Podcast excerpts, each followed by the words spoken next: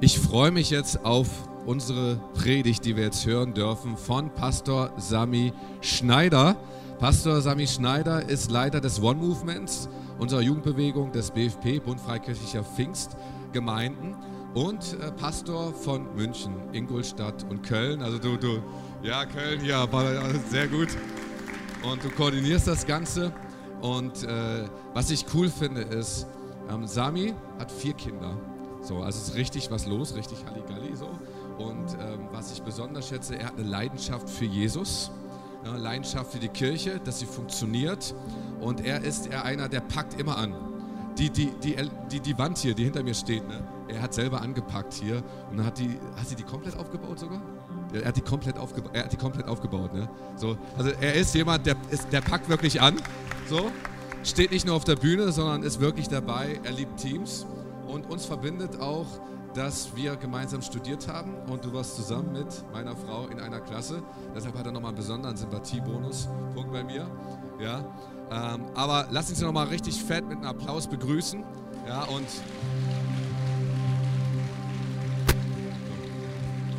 Danke, danke Gideon. Hey, guten Morgen Kassel, wie geht's euch? Das war nicht schlecht für 10 Uhr, aber ich würde euch gerne noch ein bisschen lauter hören. Wie geht's euch Kassel? Schön, ey, ist Pfingstsonntag. Das ist ein guter Tag, oder? Ist nicht irgendein Tag, es ist Pfingstsonntag und heute gibt es keine Durchhalteparolen. Das haben wir gerade schon gehört. Hey, ich freue mich so hier zu sein. Ich hoffe, euch geht's gut. Das Wetter passt, oder? Und hey, vielen Dank, dass wir hier bei euch sein dürfen. Mit äh, 570 Jugendlichen sind wir hier reingestartet. Äh, am ersten Abend hatten wir schon die Hütte richtig voll mit den Planet Shakers und haben richtig starke Tage schon erlebt. Gestern Abend war richtig, richtig stark. Und wir sind so dankbar, dass wir euer Gebäude und das Ganze einfach mitnutzen dürfen. Und wisst ihr, ich bin so dankbar, dass es kein Museum hier ist, wo alles irgendwie ähm, Staub äh, weggekehrt sein muss, sondern es ist das Haus Gottes, Amen. Es ist, es ist ein Ort der Freude, aber auch ein Ort, wo einfach ähm, jeder mit seinem Dreck kommen kann und mit seiner Last kommen kann. Glaubt ihr das? Ja? Kassel, ihr seid ein bisschen zu leise heute Morgen, um ehrlich zu sein. Ich will erstmal Dankeschön sagen an die Pastoren hier, Matthias und Sabine und Gideon und Nina und alle, die, ich glaube, Annegret, glaube ich, heißt die Pastorin, alle, die ich noch nicht kennengelernt habe. Vielen, vielen Dank, dass ihr uns vertraut und euer Haus, das Gebäude anvertraut. Und vor allem Gideon, vielen Dank, dass du uns so viel hilfst, ja. Weil diese ganze Sache könnte nicht passieren, wenn Gideon und so viele Kasseler Helfer dich extrem mithelfen würden. Lass uns mal einen Applaus geben, oder?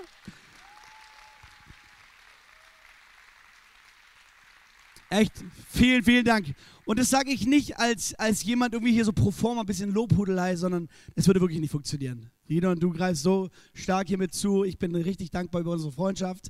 Um ehrlich zu sein, Gideon und ich, wir kannten uns auf Berühre, aber irgendwie, ich konnte noch nicht so viel mit ihm damals anfangen. Aber danach hat sich eine richtige Freundschaft entwickelt, aus der Distanz heraus, was sehr interessant ist. Und deswegen auch hat das Ganze irgendwie den Weg hierher gefunden. Da bin ich mega dankbar für. Hey, Pfingstsonntag, da muss ich natürlich einen pfingstlichen Vers zitieren. Wer glaubt es? Ja? Apostelgeschichte ist immer richtig, oder? Apostelgeschichte 1, Vers 4, da sagt Jesus, als sie an einem dieser Tage miteinander aßen, wies Jesus seine Jünger an. Verlasst Jerusalem nicht. Bleibt so lange hier, bis in Erfüllung gegangen ist, was euch der Vater durch mich versprochen hat. Denn Johannes hat mit Wasser getauft, ihr aber werdet mit dem Heiligen Geist getauft werden und das schon bald. Glaubt ihr das? Amen. Hey, ich, ihr merkt schon, ich bin ein bisschen heiser, weil wir so unterwegs sind hier miteinander. Aber ich habe ja gehört, ihr hattet schon Reinhard Bonke hier, so klinge ich ein bisschen wie er, oder? Hoffen wir, dass auch ein bisschen Salbung da ist, oder? Hey, ich möchte mit euch heute Morgen einfach äh, ganz ehrlich reden. Ähm, ich komme aus einer Pastorenfamilie. Äh, mein Opa war schon Pastor, meine Onkel sind Pastoren, mein Papa ist Pastor, meine Brüder sind Pastoren. Es ist eine lange Liste an Pastoren, um ehrlich zu sein, ja. Und ähm, äh, deswegen bin ich nichts Besonderes oder sowas, aber ich sage euch was, in meinem Leben ähm, hat die Kraft Gottes eigentlich immer von Anfang an mit dazugehört. Ja? Es war ganz normal, dass ich sehr früh angefangen habe, mit Menschen über Jesus zu reden und es war ganz normal, dass wir auch, ähm, dass wir gemerkt haben, dass Gott aktiv wirkt. Einer äh, der Geschichten, die mein Papa immer erzählt hat und die ich als kleiner Junge schon so richtig verinnerlicht hat, ist, wie mein Papa in Afrika, in Kamerun, da bin ich auch geboren, unterwegs war und ähm, ihr müsst euch vorstellen, Afrika hat ja nicht die vier Jahreszeiten wie wir, sondern es gibt da Trockenzeit und Regenzeit. Und mitten in Kamerun in der Regenzeit, mein Dad war unterwegs ähm, mit einem großen ähm, äh, Fahrzeug von der Armee sogar, also ein richtig geländefähiges Fahrzeug war das. Und er war auf so einer Straße, wo es richtig steil runterging und auf der anderen Seite war es einfach so eine richtige steile Bergwand, ja. Und mitten auf dieser Straße war so derartig Schlamm, dass er festgesteckt ist mit seinem Auto. Und da waren mehrere Afrikaner da, die ihm geholfen haben und geschoben haben. Zwölf starke Männer haben geschoben und geschoben und geschoben und geschoben. Und je mehr sie geschoben haben, desto mehr ist das Auto im, im Schlamm drin gewesen. So dass, die, dass der Schlamm irgendwann zu den Fenstern reingekommen ist sogar. Ja, es war so ein Fahrzeug, wo, ich kann mich noch sehr gut daran erinnern, ähm, das waren keine normalen Scheiben, sondern waren Scheiben mit so Druckknöpfen. Ja, und, und der, der Schlamm hat die Scheiben eingedrückt quasi und ist ins Auto reingelaufen. So tief war das Auto im Schlamm drin gewesen. Und irgendwann mal, wo es Abend wurde, haben äh, die Helfer gesagt, hey, Pastor, es tut uns leid, es wird gefährlich, wir müssen jetzt leider gehen und sind gegangen. Und mein Papa mitten in der Pampa, mitten irgendwo im Dschungel, auf diesem einsamen Weg, äh, war total verzweifelt, hat sich auf den Boden gefallen lassen und angefangen zu weinen. Und plötzlich war ein einzelner Afrikaner, ein einzelner Kameruner da. Und er hat gesagt, hey Pastor, warum heulst du? Du bist doch der, der immer über die Größe Gottes redet. Warum heulst du? Tu Buße. Und mein Papa ist auf seine Knie gegangen, hat, hat Buße getan und hat dieser Afrikaner zu ihm gesagt, setz dich ins Auto, ich schieb dich raus. Und mein Papa hat sich ins Auto gesetzt und das, was, was zwölf Leute nicht geschafft haben, hat dieser Mann innerhalb weniger Sekunden geschafft. Wupp war das Auto draußen. Mein Papa hat sich umgedreht, wollte aus dem Auto raussteigen, hat diesen Mann gesucht und er war verschwunden. Ihr könnt euch vorstellen, was passiert ist, oder? Ähm, äh, Gott hat wahrscheinlich seinen Engel geschickt, oder? Und ich sage euch was, das war für in meinem Leben, ja, da kann man gerne applaudieren, das ist stark. In meinem Leben war es als kleiner Knirps relativ normal zu erwarten, dass Gott was tun würde, ja? Und ich habe so starke Sachen von meinem Papa mitbekommen, dass ich wusste genau, hey, mit der Kraft Gottes muss man irgendwie rechnen, ja? Das war ganz normal. Aber das Problem ist ja, dass auch Jesus hier etwas sagt. Er sagt, bleibt in der Stadt und wartet, bis ihr Kraft bekommt. Amen.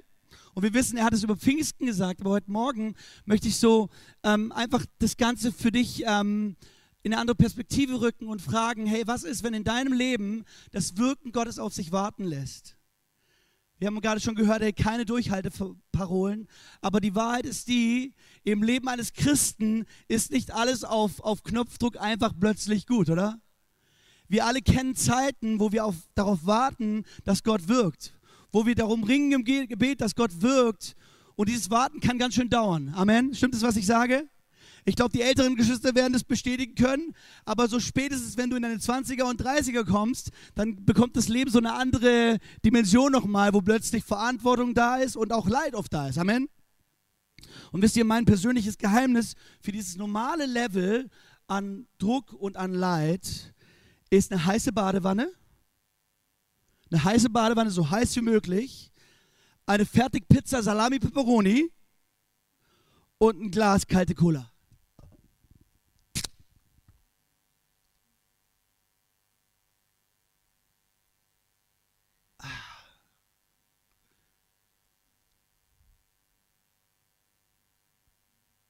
Wer will auch mal?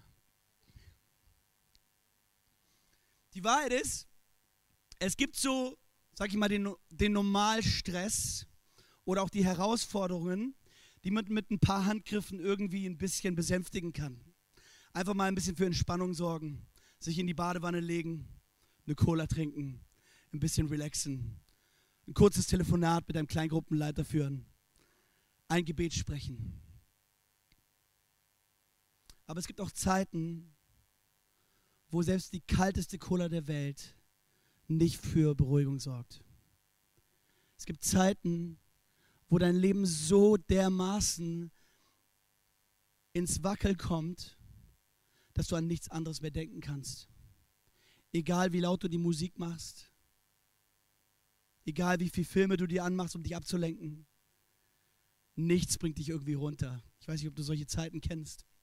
Aber bei mir ist vor genau zwei Jahren, heute vor zwei Jahren, mein Leben innerhalb einer Sekunde auf den Kopf gestellt worden.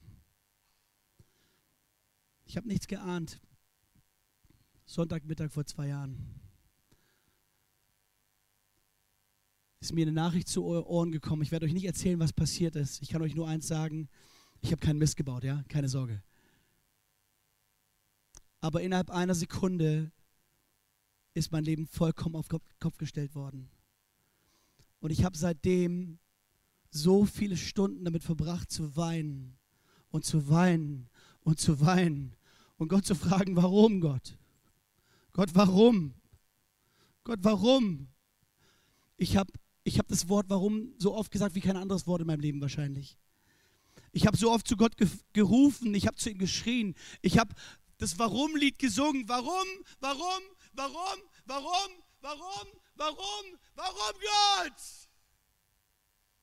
Ich habe es in jeder Lautstärke, ich habe es weint, ich habe es im Glauben, ich habe es mit Angst gesagt, in jeder Form. Warum, warum, warum? Und irgendwann wurde aus meinem Warum, wie lang noch? Wie lang noch, Gott? Gott, wie lang noch? Wie lange noch, bis du eingreifst? Gott, wie lange noch, bis du deine Hand ausstreckst? Du hast es versprochen, rufe mich in der an in der Not, dann will ich dich retten und du sollst mich preisen. Glaubt ihr das?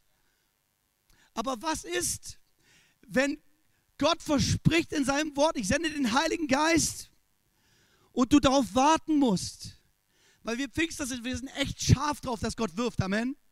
Ich bin echt scharf drauf auf die Hand Gottes in meinem Leben. Ja, ich liebe das, wenn Gott was tut. Aber was ich nicht mag, ist zu warten. Ich meine, wir leben doch in einer Zeit, wo wir eh nicht mehr warten müssen, oder? Wenn die Bahn eine Stunde Verspätung hat, dann denken wir uns, oh weia, wie soll das nur funktionieren? Denk mal dran an die Zeit, als es noch gar keine Autos gab und keine Flugzeuge und keine Züge. Da war eine Stunde gar nichts gewesen, oder? Aber wir sind doch in dieser Generation von sofort. Könnt ihr euch noch erinnern an die Zeit, als du einen Film gucken musst, wolltest und in das Fernsehmagazin gucken musstest und schauen musstest, wann läuft der Film denn? In wie vielen Wochen? Heute gehst du einfach ins Internet und schaltest den Film an.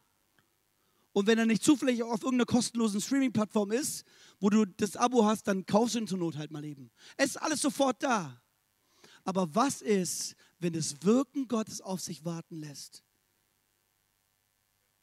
Was ist, wenn die Hand Gottes auf sich warten lässt?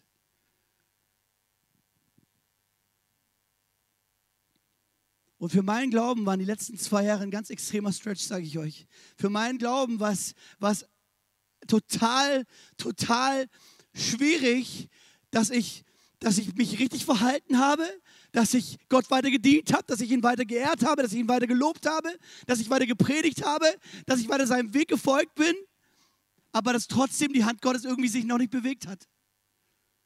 Und ich will ehrlich sagen, ich bin so dankbar, dass ich in dieser Phase Männer und Frauen um mich her hatte, Leiter und Freunde, die mich extrem gestützt haben, weil diese Zeit hätte ich nicht überlebt ohne diese Leute.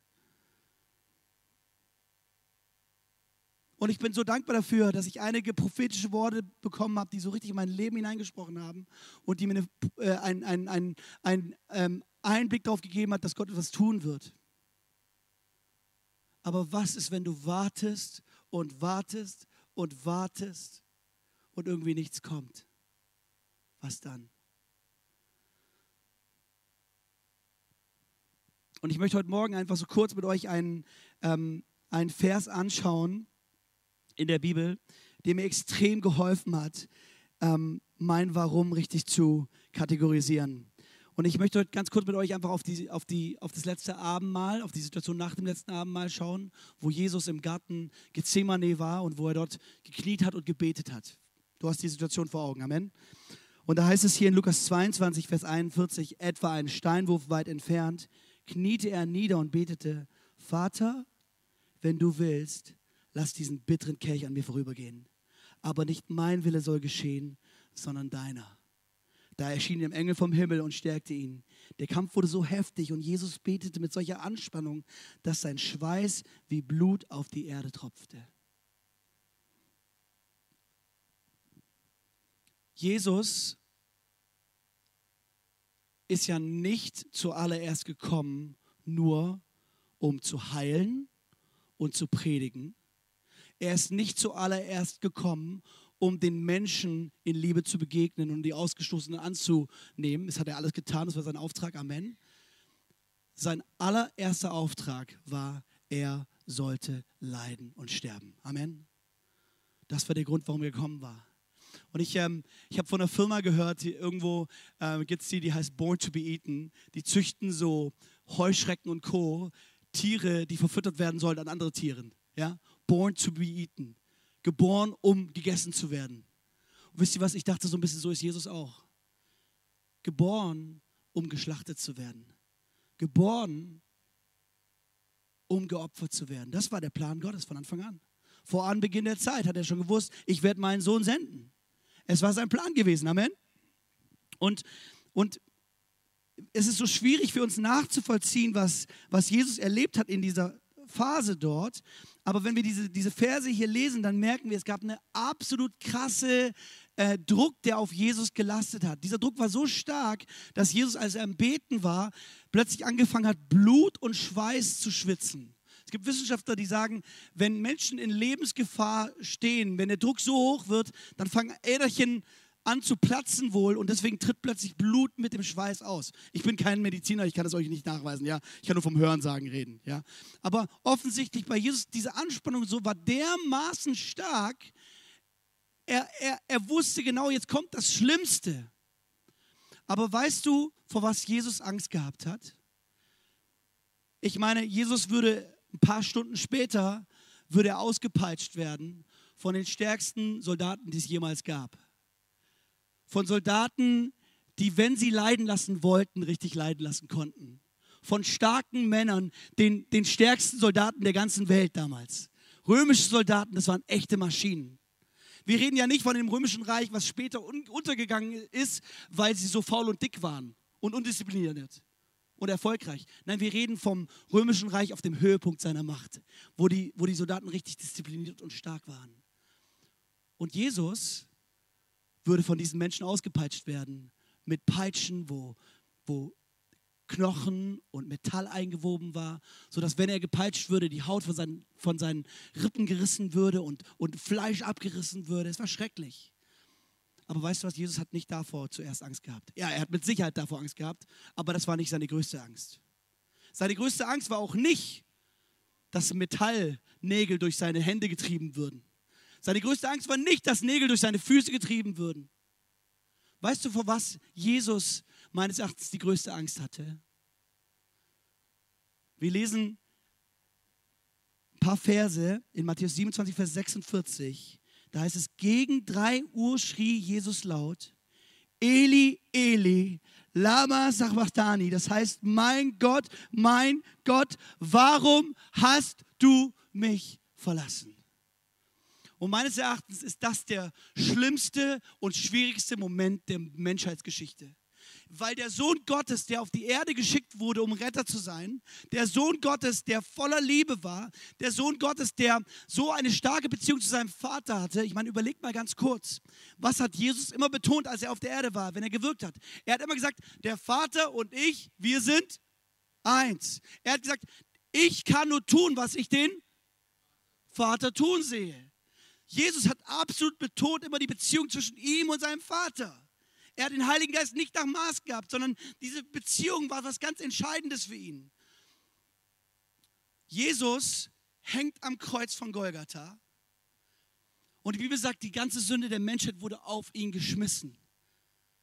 Das hört sich erstmal so nichtssagend an, aber hey, vielleicht kann ich das kurz einfach verbildlichen. Ich meine, ähm, Gideon, kenne ich äh, wahrscheinlich am besten jetzt hier. Stell dich mal vor, Gideon, einfach die Last, die Gideon in seinem Leben hat. Die Last eines Pastoren, die Last eines Vaters, die Last eines ganz normalen Menschen. Stell dir mal vor, einfach diese Last würde übertragen werden auf Matthias. Und Matthias müsste nicht mehr seine eigene Last nur tragen, sondern die von Gideon auch noch. Das wäre ziemlich heftig, oder? Schon als Ehepartner das zu tragen, ist schon herausfordernd, oder? Aber was Jesus getragen hat, ist nicht die Last der ersten Reihe hier.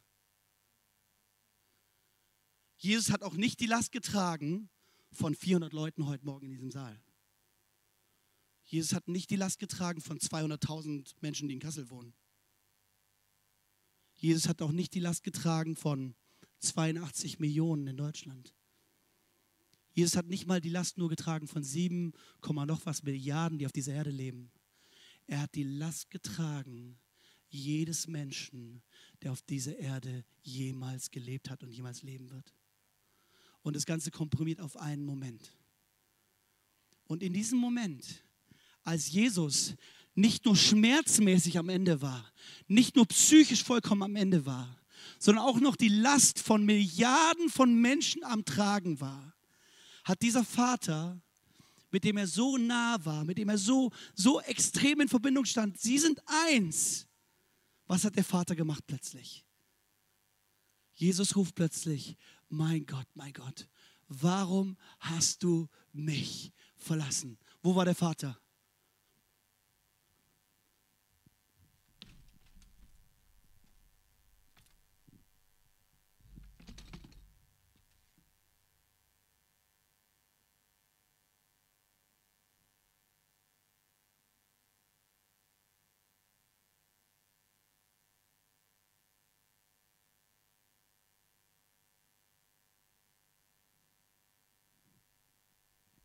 Vater war weg. Das kann schon ziemlich beklemmend sein, wenn der Prediger plötzlich weg ist, oder? Aber weißt du was, Jesus in der schlimmsten Situation seines Lebens, als er die Sünde und die Last der ganzen Menschheit trug, hat sich der Vater vom Sohn weggedreht. Und plötzlich ruft Jesus, mein Gott, mein Gott, warum hast du mich verlassen? Warum? Und ich sage, das war der Moment, wo ich denke, das ist das, wo er am meisten vor Angst hatte. Die ganze Schuld zu tragen und plötzlich ohne den Vater zu sein. Weil er tragen musste, was wir eigentlich verdient haben zu tragen. Dass wir vom Vater getrennt werden. Das war der Lohn der Sünde, oder? Aber er hat es getragen. Er ist vom Vater getrennt worden. Und deswegen hat er den Namen bekommen, der über allen Namen ist. Amen. Glaubt ihr das? Amen. Amen. Weißt du was? Mir ist aufgefallen, Jesus sagt hier ein Wort, was ich auch gesagt habe. Mein Gott, warum? Warum hast du mich verlassen? Und dieses Warum, das kommt immer in diesen Zeiten, wo wir auf die Hand Gottes warten müssen. Wenn wir zwar Pfingstsonntag feiern, traditionsgeschichtlich, aber vielleicht du Pfingsten noch nicht erlebst. Wo du sagst, Gott, ich warte noch auf dein Wirken. Ich warte noch auf deine Kraft. Ich warte noch darauf, dass du mir neue Kraft gibst, damit ich das tun kann, was du möchtest. Ich warte noch. Aber warum brauchst du so lange, Gott? Gott, wo bleibst du? Warum? Wie lang noch? Warum? Wie lang noch? Ich finde es so gut, auf Jesus zu schauen in dieser Phase und zu schauen, wie reagiert Jesus. Weißt du, was wichtig ist? Jesus sagt auch warum. Wenn Jesus warum sagen darf, was darfst du sagen? Warum? Das ist okay. Der Sohn Gottes selber sagt warum. Warum? Aber weißt du was? Jesus bleibt nicht beim Warum stehen, sondern wir lesen Lukas 23, 46. Und Jesus rief laut, Vater, in deine Hände lege ich meinen Geist. Mit diesen Worten starb er. Jesus wusste wohin. In deine Hände lege ich meinen Geist. Ich glaube, es war Spurgeon, der mal gesagt hat, wenn ich die Hand Gottes in meinem Leben noch nicht sehe, dann schaue ich auf sein Herz. Wenn ich die Hand Gottes, wenn ich das Wirken Gottes in meinem Leben noch nicht sehe, dann schaue ich auf sein Herz. Und ich möchte dich mal kurz fragen, was ist das Herz Gottes? Was ist das Herz Gottes? Ich fange nicht bei den Pastoren an, wir prüfen mal die Kirche in Kassel, Jesuszentrum Kassel. Was ist das Herz Gottes? Was denkst du, Kameramann? Liebe. Oh, wow. Ja. Amen. Das ist das Herz Gottes. Ich gehe hier durch. Next, yes.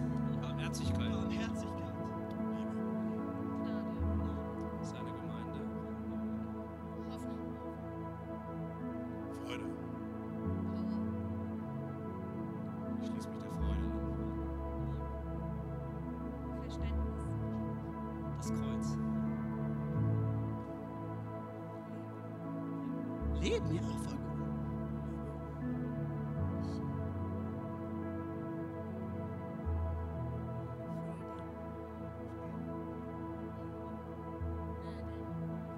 so viel gute Dinge, die das Herz Gottes widerspiegeln. Und ich sage euch was, für mich gibt es zwei Worte, die am allermeisten das Herz Gottes widerspiegeln. Das erste haben wir schon gehört, Liebe.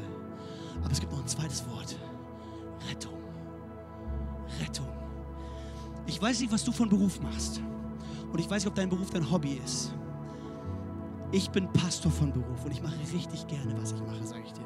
Für mich ist das, was ich hier mache, keine Arbeit. Überleg dir mal ganz kurz, was ist das, was du am liebsten machst? Vielleicht rufst du mir mal kurz entgegen, was machst du am liebsten? Gideon, Klavier spielen. Wahrscheinlich oder so. ne? Rangers. Was machst du am liebsten? Ruf mal laut. Singen. Tanzen. Kochen. Backen. Filme gucken. Babysitten. Aber ich mache jede Wette, egal was du gerne machst, egal was dein Hobby ist, du wirst immer besser darin. Irgendwann bist du richtig gut. Amen. Glaubt ihr das? Weißt du was? Gottes größtes Hobby ist retten. Das, was Gott am allerliebsten macht, ist retten. Jesus wurde auf die Erde geschickt, um zu retten. Jesus größtes Hobby ist zu retten. Wer Gott, Jesus denkt den ganzen Tag darüber nach, wie kann ich Menschen retten. Und er macht es nicht nur gerne, sondern er macht es auch gut. Retten, retten, retten, retten, retten. Das ist sein Hobby, das, was er gerne macht. Das ist sein Herz, retten. Und wenn du die Hand Gottes noch nicht siehst, wenn du noch am Warten bist, schaust du auf sein Herz und du weißt genau, aber mein Gott ist ein Retter. Das macht er gerne. Das ist seine Lieblingsbeschäftigung. Was gibt es dir für eine Perspektive auf deine Zukunft, ey? Er ist ein Retter. Er liebt es zu retten. Und wisst ihr, das gibt mir voll die Sicherheit. Weil er ein Retter ist. Ich schaue auf sein Herz. Ich schaue drauf, wer er ist. Was sagt David? Selbst im Tal des Todes fürchte ich mich nicht, denn du bist bei mir. Gott ist bei uns. Und in meiner größten Not, was mir am meisten Sicherheit gegeben hat, sind zwei Sätze, die mein großer Bruder Johannes zu mir gesagt hat. Er hat zu mir am Telefon war das gesagt. Und jetzt würde ich dich bitten darum, dass du gut zuhörst. Sami, deine Sicherheit besteht nicht darin, die Zukunft zu kennen. Deine Sicherheit ist, dass Gott bei dir ist. Male dir nicht die Zukunft aus. Male dir die Gegenwart Gottes aus. Was wir am liebsten wollen, ist das Wunder, aber was Gott uns gibt, ist sich selber. Das Mächtigste, was du in deinem Leben erleben kannst, sind nicht irgendwelche Wirkungen, nicht irgendwelche Wunder, noch nicht mal prophetische Worte, noch nicht mal das Einreifen Gottes. Das Mächtigste, was du erleben kannst in deinem Leben, ist, dass Gott bei dir ist. Und was sagt Jesus? Ich bin bei euch alle Tage bis ans Ende der Welt, oder? Seine Gegenwart. Und was wir als Christen lernen müssen, ist, dass in den Zeiten, wo wir warten, dass wir lernen, zufrieden zu sein in seiner Gegenwart und zu wissen, er ist mit mir. Und da würde Paulus sagen, wenn Gott aber mit mir ist, wer soll da noch gegen uns sein?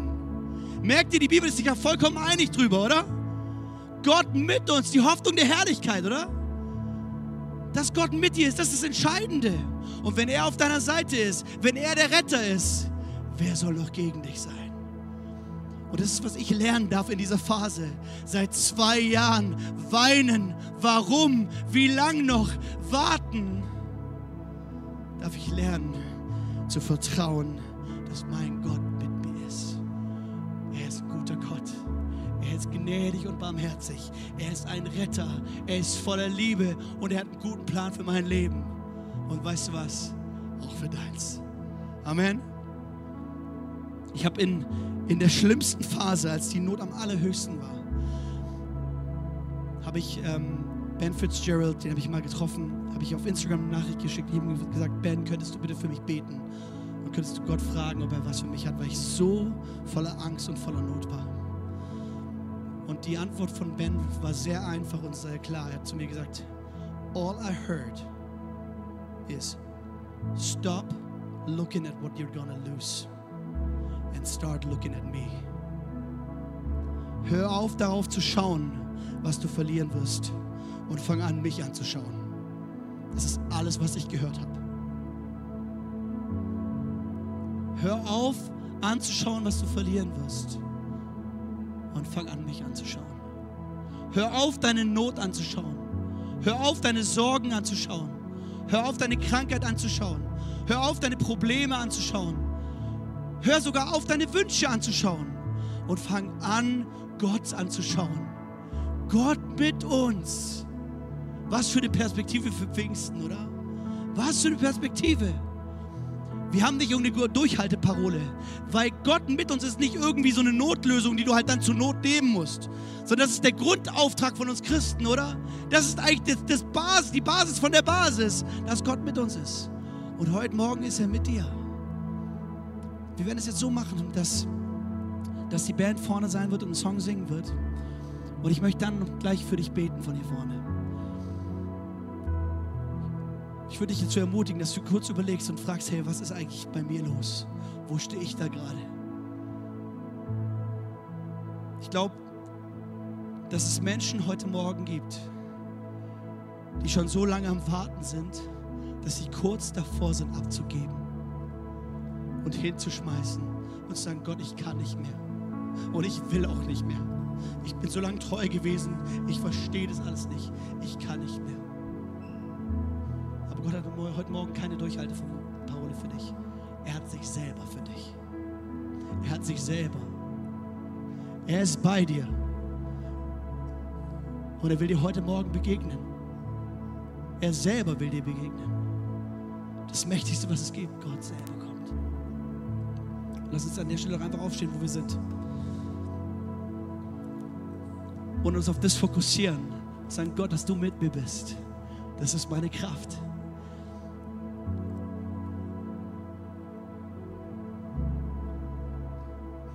Wo du bist, komm. Lade ich dich ein, streck deine Hände zu Gott einfach. Und such diesen Gott. Such deinen Retter. Der, der war und der, der ist und immer sein wird. Und warum erhebst du jetzt nicht einfach deine Stimme und bringst diesem Rettung, diesem Retter Anbetung und Ehre